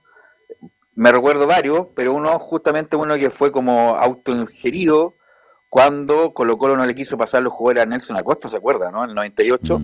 Eh, tu- tuvo que jugar con lo que había nomás. Y ahí incluso llamó a más gente de la U y ahí apareció Tristan Mora y todos los otros jugadores. No es primera vez que la selección chilena no tiene algún jugador de Colo Colo en, en la selección chilena.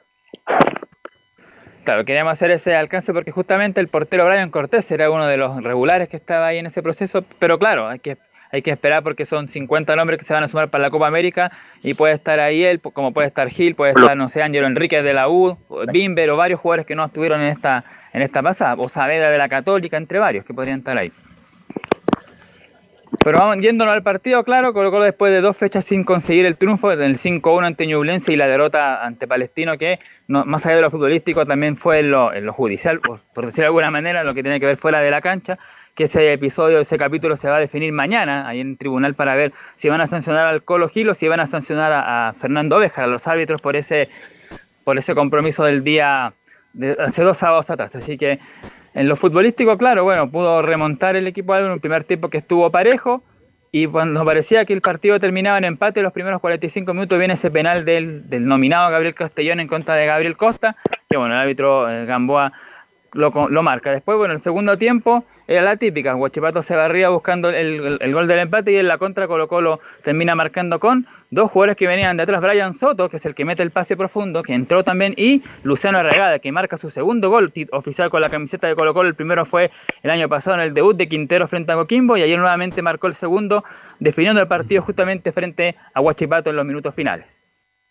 ¿Quién, es- oh, perdón, ¿quién es el 10 de Guachipato que entró ayer? Cometió todos los errores habidos y por haber. Cuando Palmesano. sale Castellón, ¿ah? Brian Palmesano. Oiga, Palmesa- Palmesano, por favor, Palmesano. Ahí se equivocó el técnico de Guachipato porque cuando sale Castellón desde atrás, va con el- la pota dominada, tenía que meter el varón dentro del área y la juega justamente a este número 10 y él se le entrega al volante de Colo Colo y lo pillan prácticamente retrocediendo a Castellón y ahí Colo Colo le quita el partido. Pero sin el gol de Colo Colo, Arriagada este muchacho que marca Nicolás, ¿no? Claro, Luciano Arregada, que como dijimos ya había marcado un gol frente a Coquimbo el año pasado en el debut de Quinteros, eh, ayer, que fue el empate, esa vez 2 a 2, y ayer eh, asegura el triunfo Luciano Arregada. Oye, le pega, le pega, le pega muy bien al balón, ¿ah? El gesto técnico para pegarle al balón me llamó la atención. Y ahí se, terminó el partido. Se acabó. Y Colo Colo, lo hemos dicho, Colo Colo tiene plantel. Creo que Colo Colo ha mejorado. Yo a Colo Colo lo veo disputando el campeonato, pero ayer no me gustó Colo Colo. Hizo un mal partido Colo Colo ante Huachipato en el día de ayer.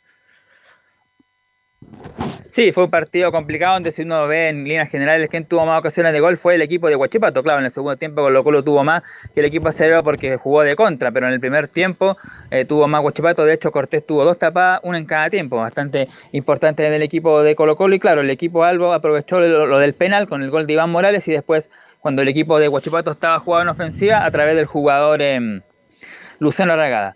En el partido de ayer se dio el debut en la zona defensiva de Emiliano Amor y de Matías Saldivia. No sé si hay alguna eh, palabras para el, debut de Amor y Saldivia. No sé si algún comentario sobre la dupla que jugó ayer ahí en Colo Colo. Bueno, lo dijo el técnico, Velo, no sé si lo escuchaste, lo dijo queríamos altura. Y hemos conseguido con Saldivia y con Amor altura. Y Falcón, el chascón, se queda afuera y también el muchacho Gutiérrez. Así que da la sensación que va a estar muy disputada la saga de Colo Colo de ahora en adelante. Saldivia sobrando, entre comillas, y Amor marcando el referente. Yo creo que ahí por ahí va la dupla titular de los centrales de Colo Colo.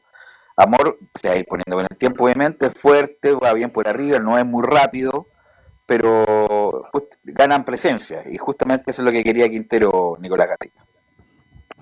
Claro, porque eso es un poco la. Si bien es cierto, a lo mejor Falcón y Gutiérrez tienen buena ubicación, pero claro, le falta altura. Y eso se demostró en el partido frente a Palestino, sobre todo en el primer gol cuando le cabecean dos y tres veces a Colo Colo, y después en el segundo cuando también le cabecean al chico Gutiérrez. Y ahí el jugador eh, Misael Dávila marcaba el segundo. Así que obviamente con estos jugadores ganó altura. Vamos a escuchar ya algunas reacciones, por supuesto, del técnico Gustavo Quintero Justamente en el tema defensivo, vamos a escuchar la que dice el técnico. Ahora tenemos cuatro marcadores centrales que están en un gran nivel. El tema de la defensa es, eh, ahora tenemos cuatro marcadores centrales que están en un gran nivel. Tenemos que mejorar y la idea de los entrenamientos de estas dos semanas fue esa, ¿no? mejorar el juego aéreo, mejorar en, en el orden defensivo teniendo en cuenta los goles que nos hicieron en los partidos pasados y tomamos la decisión que, que Saldivia y, Emiliano Amor para este partido eh, iban a jugar y la verdad que fueron, anduvieron muy bien, el juego aéreo fue muy bueno, el orden defensivo también, así que ahí ahora estamos mucho más tranquilos, Eh, tenemos dos jugadores por puesto en, esa, en, ese lugar de la defensa y es muy importante. Claro, pues ahí destacaba las opciones que tiene Colo Colo ahí la zona defensiva, Matías Saldivia, Emiliano Amor, Maximiliano Falcón y Daniel Gutiérrez, las cuatro opciones, pero claro, con el día de ayer por lo menos se demuestra que Saldivia y Amor tienen mayor estatura. De hecho, decía que entre Saldivia y Amor llegan cerca del metro 86 en promedio y con Matías, con, perdón, con Falcón y Daniel Gutiérrez en un, me- un metro 75 por ahí. Así que gana por lo menos 10 centímetros más en altura el equipo con esta saga de Matías Saldivia y Emiliano Amor. Y otra cosa que destaca el técnico Gustavo Quintero es los jugadores juveniles que tiene el equipo de Colo Colo ayer. Bueno, estuvo Brian Soto, estuvo el jugador Jason Rojas, el lateral derecho, estuvo también Luciano Regada que ingresó en el segundo tiempo. Y justamente sobre eso, sobre los jugadores jóvenes de Colo Colo, se refiere aquí Quintero, dice, estoy muy feliz porque hoy terminamos jugando con chicos de 19 años. Estoy muy, muy, muy feliz porque hoy terminamos jugando con Soto, con Solari, con, con Rojas, con Arriagada, son todos chicos de 19 años, o sea, 19 menos- menores de 20, o sea, la verdad que no sé si hay otro equipo que tenga tantos jugadores tan jóvenes en cancha. La verdad que estoy, muy contento por eso, así que estamos dando espacio a los jugadores porque están trabajando muy bien y tenemos un montón, un montón detrás también que en el futuro cercano van a tener posibilidades. El caso de Cruz, que está muy bien, Pizarro, que ya lo hicieron contra Nublense, lo hicieron bastante bien, etcétera, etcétera. No te voy a nombrar a todos porque estaría ahí, por ahí me olvido alguno. Pero de todas maneras, en ese sentido, yo creo que estamos haciendo este proceso de- de renovación que fue del año, del año de la temporada anterior ahora, y le estamos dando el espacio a muchos jugadores del club, a jóvenes, así que en ese sentido estamos muy conformes con el trabajo que vienen haciendo los chicos también. Una pregunta a Nicolás Gatica y al panel, por cierto. ¿Qué hacemos para que Solari entre de titular en Colo Colo? Es un jugador muy interesante, muy interesante. Ayer entró y le cambió la cara a Colo Colo, pero bueno, está volado, está Rodríguez. Es difícil, ¿no? Hay que preguntar a Quintero por qué no lo pone. Hay que, exclusivamente decisión de él. Por condiciones debería, debería tener más minutos. Debería ser para mí incluso titular, no sé Camilo Marcelo. Yo también creo, pero como va ahí en ese puesto, con, tiene, como, tiene alternativas, como va con, con volados, entonces. Pero creo que cuando ingresó fue mejor, fue más que volados también. A lo Pero mucho más que volados. Sí. Es muy habilidoso y es muy rápido. Es encarador, le gusta ah, el cara a cara. Entonces, interesante jugador que no ha tenido el protagonismo que nosotros esperábamos. A lo mejor, a lo mejor eh, Gatica sabe más porque él informa permanentemente de Colo Colo, cuál es la razón. Claro, no, como decía muy bien Camilo, claro, por hoy, en hoy, hoy día, en estos momentos para el técnico Gustavo Quintero, claro, están por sobre Solari, eh, Marco Volados, o el mismo Martín Rodríguez por otro sector, así que yo creo que, que más que nada por eso, por ahora los ve mejor a estos dos jugadores por sobre Pablo Solari, pero tendría que probar en algún partido más adelante, por ahí está, va a estar eh, ahora en cuando esté el receso de Copa América, la Copa Chile, quizás ahí podría tener más minutos Solari de titular y quizás si lo hace bien ahí ya podría ganar opciones. Y uno que se podría pa- partir de Colo Colo, que lo están mirando de Curicó, es Felipe Fritz, que ha tenido cero minutos del equipo de Colo Colo, que recordemos no fue pedido por Gustavo Quintero, lo utilizó en el partido en Teñubulense por necesidad, pero está fuera, así que a lo mejor ahí podría partir al equipo de Curicó Unido Felipe Fritz. Y la última que vamos a escuchar para hacer el informe Colo Colo es al Colo Gil, que fue por supuesto era que no la figura del partido, el más destacado del compromiso de ayer ahí en el Estadio Cap de Huachipato, y vamos a escucharla que habla sobre el análisis del partido, dice el Colo, fue un partido difícil. Sí, fue un partido difícil. Eh, por momentos nos jugamos bien, eh, por momentos sí. ellos por ahí tuvieron un poco mala pelota, pero nosotros fuimos los que tuvimos las situaciones más claras, ¿no? Por el primer tiempo tuvieron dos ellos que, que podrían haber convertido y se nos podría haber complicado el partido, pero bueno, yo creo que, que Brian Cortés estuvo notable también, la defensa. Estuvimos muy sólidos, que por ahí era una cuota pendiente como equipo. Y bueno, estos partidos difíciles hay que ganarlos. Si queremos aspirar a, a- jugar cosas importantes y a estar en lugares importantes, estos partidos que son durísimos hay que ganarlos, ¿no? Y bueno, yo creo que lo ganamos. Claro, ahí lo dice muy bien Leonardo Gil, partidos duros como el de ayer frente a Huachipato hay que ganarlos, que son difíciles, a veces no se juega bien, pero lo importante es conseguir puntos y más importante aún, considerando que Colo Colo queda libre este fin de semana en la fecha 9 no juega, recién va a volver al ruedo el día domingo 6 de junio, claro, el domingo 6 de junio vuelve a enfrentar a Deportes La Serena en el Monumental, así que tendrá dos semanas Quinteros para preparar el equipo para ese compromiso. Bien, Ojalá que no, perdón, ojalá lo último de Colo- no tapen a Rojas el lateral derecho. Cada día me gusta más. Tiene físico, jugador de, de gran técnica. Ojalá que cuando llegue el torta no lo tapen nomás. ¿m? No, pero depende. Él, si sigue así, no creo que lo saquen a Jason Roja. Muy buen jugador que, bueno, está jugando de lateral, pero también puede jugar de central. Gracias, Nicolás Gatica. Y vamos con el gran ganador de la fecha, ¿eh? el gran ganador de la fecha, que es la Unión Española, don Laurencio Valderrama. Hola, ¿qué tal? Velo Carlos Alberto, muchachos, gusto de Hola, ¿qué saludarlo a usted. grato. Y por Hola, supuesto, renovamos el saludo con la audiencia. Eh, justamente Unión Española logró un gran triunfo 3 a 2. Era el partido de la vida ahí de, César Bravo, que recordemos eh, ha sido técnico interino, está, eh, ha estado dirigiendo las series menores de la Unión. Ojo, lo reemplazó Gustavo Canales en, la Unión Española en las series menores, en la sub-19, así que obviamente era, era importante para Unión que le fuera bien a César Bravo y justamente, ojo, llega un particular invicto, tres triunfos en tres partidos que ha dirigido en la Unión. Recordemos, el año pasado le ganó a- al cuadro eh, de Curicó, miento, este año le, ganó eh, eh, a fines del mes de enero por, por, por, por 4-2. Luego le ganó a O'Higgins 4-1 hace do- dos semanas y ahora esta victoria 3-2 ante la Católica con los goles de Rubén Farfán, de Ignacio Núñez y de Cristian Palacio, los descuentos de San Pedri y Diego Valencia para la Católica. Estaba, muy contento Unión Española y justamente eso es lo que refleja el técnico César Bravo, que en, en un estilo muy, muy, muy humilde, pero de, eh, destacando un poco el, accionar de sus dirigidos, dice la 01, da mucha confianza de este triunfo ante un buen rival como la Católica. Bueno, buenas noches, sí, como usted dice, eh, este, te da mucha confianza este triunfo ante tu buen rival. Y por ahí que también nos estuvo un bastante complicado, pero pudimos eh, salir de, de esos momentos que, que nos, nos impuso Católica y nosotros pudimos hacer nuestro juego y sobre todo llegar con, con mucha claridad también al área rival para poder concretar de tanto que nos dieron el triunfo.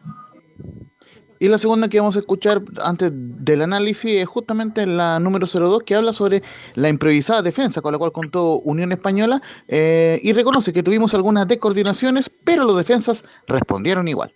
Y obviamente cuando se, se- hay jugadores claves que son de puesto, eh, de- pueden suceder esas descoordinaciones que tuvimos hoy día, pero bien, creo que al final a la larga respondieron igual porque también sacaron otras jugadas, si bien lo que les podían haber sido evitables, eh, otras jugadas también que, que estuvieron, actuaron bastante bien y se vieron buenos movimientos también, si, también hicimos nuestra, nuestro trabajo y lo, lo realizaron bastante bien, tuvimos a, a a, a Lucho Pavés, que no es su puesto, pero creo que también cumplió y lo hace bien, y, junto a todos los jugadores, Villagra creo que va, va, va adquiriendo más confianza, va mostrando cada día un poco más, y un jugador que también se va fortaleciendo. Tuvimos que eh, improvisar también o, o jugar no improvisar, sino que también cargar a Estefan Mañasco, que lo puede hacer también de lateral, lo había hecho tanto en cadete como en, en el primer equipo católico, así que es un puesto que conocía y Juan Pablo Gómez, que, que ya sabemos las condiciones y capacidades que tiene para cumplir la zona de lateral. Muchachos. Ahí estoy, ahí estoy, Laurencio, con el técnico Bravo, ¿ah? porque gran partido de Gómez por derecha, es su posición, ahí se siente cómodo, llega arriba. Y bueno, y Mañasco respondió por el lado izquierdo, entonces, y Méndez en el medio junto a Palacio creo que son la base que tiene en este instante Unión Española. Y, ju- y justamente el destacar que tal como Colo Colo lo hizo con Daniel Gutiérrez, eh, por lo menos hasta, hasta antes de la fecha ante Guachipato, eh, la, Unión hizo debutar a Jonathan Villagra, en particular este técnico, César Bravo Antojín, y ahora cumplió su segundo partido como profesional. El joven de 20 años lo hizo bastante bien, así que en ese sentido formó buena dupla con Luis Pávez Contreras, quien habitualmente es lateral izquierdo o volante central y ahora jugó como defensa central y por lo menos se, se afiataron bastante bien. Y aquí justamente en la otra declaración que vamos a escuchar, em, da una particular explicación César Bravo, eh, primero por qué juegan estos jugadores y por qué quedó en la banca eh, el jugador eh, eh, platero, el uruguayo, que ojo, se nota de alguna forma que no le gusta mucho. Vamos, eh, vamos con la 05, la explicación sobre la elección de los jugadores en la defensa.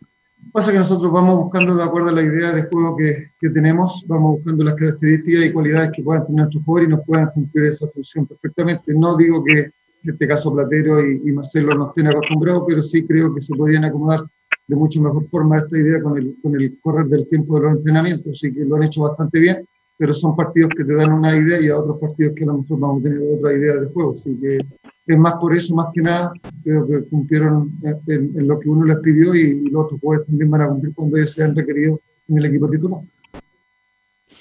Y la, ah, y la última que vamos a escuchar del- de, la Unión Española en cuanto a César Bravo, es la número 03, donde eh, dice que los jugadores han entendido la idea y, por supuesto, alaba el rendimiento de Cristian Palacios. Bueno, sí, creo que los, los jugadores han entendido y también eh, va de acuerdo a las capacidades que tienen y cualidades que tienen nuestros jugadores, de tratar de buscar el arco lo más rápido posible, de tener con, con bastante profundidad y sobre todo con llegar bastante gente al área ofensiva, que es donde se hacen los goles. Los jugadores lo han entendido, hemos, hemos tenido jug- jug- jugadas y goles de distintas formas y eso también es, es parte también de la improvisación del toma de decisiones que han hecho nuestros jugadores. Pero lo importante es siempre ganar, los, los partidos se ganan con goles y eso es lo que nosotros hemos tratado de buscar. Tenemos también a Cristian que está pasando un buen momento y la pelota que agarra la, está clavando y más la llegada de Ignacio Núñez que también se, está marcando y Víctor que nos generan bastantes posibilidades de gol. Eso es, muchachos, con la Unión Española, ojo que también eh, en la transmisión oficial, en el canal oficial del fútbol, el, el canal TNT Sports, eh, acaban de elegir a Víctor Méndez como la figura experto Easy de la octava fecha. Bueno, eh, eh, la mejor figura de la, de la fecha, así que muy interesante Oiga, lo de Víctor no- Felipe no Méndez. no le Sí, no hay. pues. Disculpe ahí, recordemos que no hay favor. que hacer publicidad. Méndez Pero viene jugando eso, hace mucho tiempo, muy bien ahí, junto con ahora Sandoval, hacían un gran mediocampo. Buena figura, interesante jugador, así que hay que estar muy atento a su rendimiento.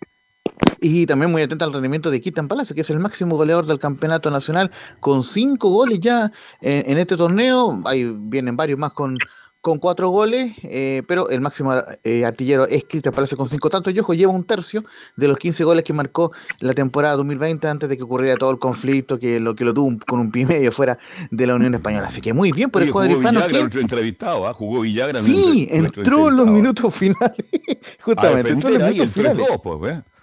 Exactamente, al minuto 86 por Bastián Yañez. Y ojo que eh, también lo comenta Oiga, pare, pare, ¿y ¿De dónde. Yáñez? ¿De la juvenil también de Unión Española? Sí, es de la juvenil. Él hizo debutar Ronald Fuente el año pasado, la temporada pasada, así que es un promisorio. Volante por izquierda que también puede jugar por, como extremo por izquierda, así que muy bien lo de Bastián Yañez, una figura, una promisoria figura de la Unión Española y como bien lo decía usted, Carlos Alberto, eh, Gonzalo Villagra entró por Bastián Yañez justamente a los 86 y ojo que eh, aclaró también César Bravo que Estefano Mañasco y Cristian Palacio salieron solo por precaución, no, no hay lesión de por medio, pero recordemos que estaba muy blanda la cancha y, y hubo un esfuerzo físico muy grande ante la Católica, así que por ese motivo ah, eh, salieron ambos jugadores, no hay lesión de por medio, así que Unión volvió a los entrenamientos de, de hecho el día de hoy, aquí Unión compartió algunas imágenes con el logo de los 124 años y ya se prepara con miras al partido del, del día viernes, donde, ojo, podría recuperar a Joe eh, Abrigo, el ju- jugador de Coquimbo, que recordemos todavía no ha podido jugar por la lesión que sufrió ante Palestino. Ok, Laurencio, muy amable como siempre, nos encontramos mañana. No- y nos encontramos mañana con toda la previa de Palestino ante Libertad eh, en el informe de, de las colonias de Estadio Portal. Un fuerte abrazo. Partidazo, ¿eh? Gracias, Laurencio. Bueno, para cerrar lo- lo- algo más, Camilo, se te queda en el tintero. Yo quiero No. destacar. Atento, atento a la nómina de la Copa América también, que se debería dar a conocer también en las próximas horas o mañana. destacar el cierre de temporada de Pellegrini, que clasificó la Europa League. Gran temporada, terminó de gran, gran manera sexto en la liga, así que gran temporada de Pellegrini. Y eh, bueno, Vargas salió campeón del, del, del campeonato estadual. Alexis Sánchez, bueno, recibieron los premios el día de ayer, así que ayer prácticamente se terminaron todas las temporadas de las ligas más importantes del mundo. ¿Algo más, Carlos Alberto? Sí, en los 94 años de la U, es bueno recordar, el Mundial del 62, la base de la selección chilena fue la Universidad de Chile. Importante que la U ha aportado mucho al desarrollo del fútbol chileno. Así que en estos 94 años recordamos a un Pepe Ruiz, un hombre interesante en la U de Chile, recordamos al Ballet Azul, y va a estar siempre la, la polémica, Puvelu. ¿Cuál es el mejor equipo de la historia de la U? ¿El Ballet Azul o el equipo de San Paulo que nos llevó a ser campeones, como dicen los jugadores, a la Copa Sudamericana? Así que para todos los hinchas de la U, para el Chuncho Martín, un personaje, nuestro recuerdo y nuestra gratitud por lo que han hecho en estos 94 años de Universidad de Chile. Ok, gracias, gracias Leo Mora por la puesta en el aire y nosotros nos encontramos mañana en otra edición de Estadio en Portales.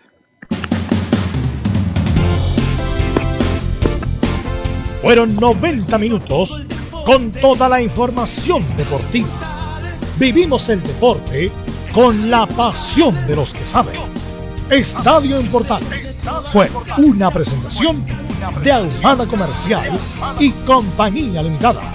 Expertos en termolaminados decorativos de alta presión.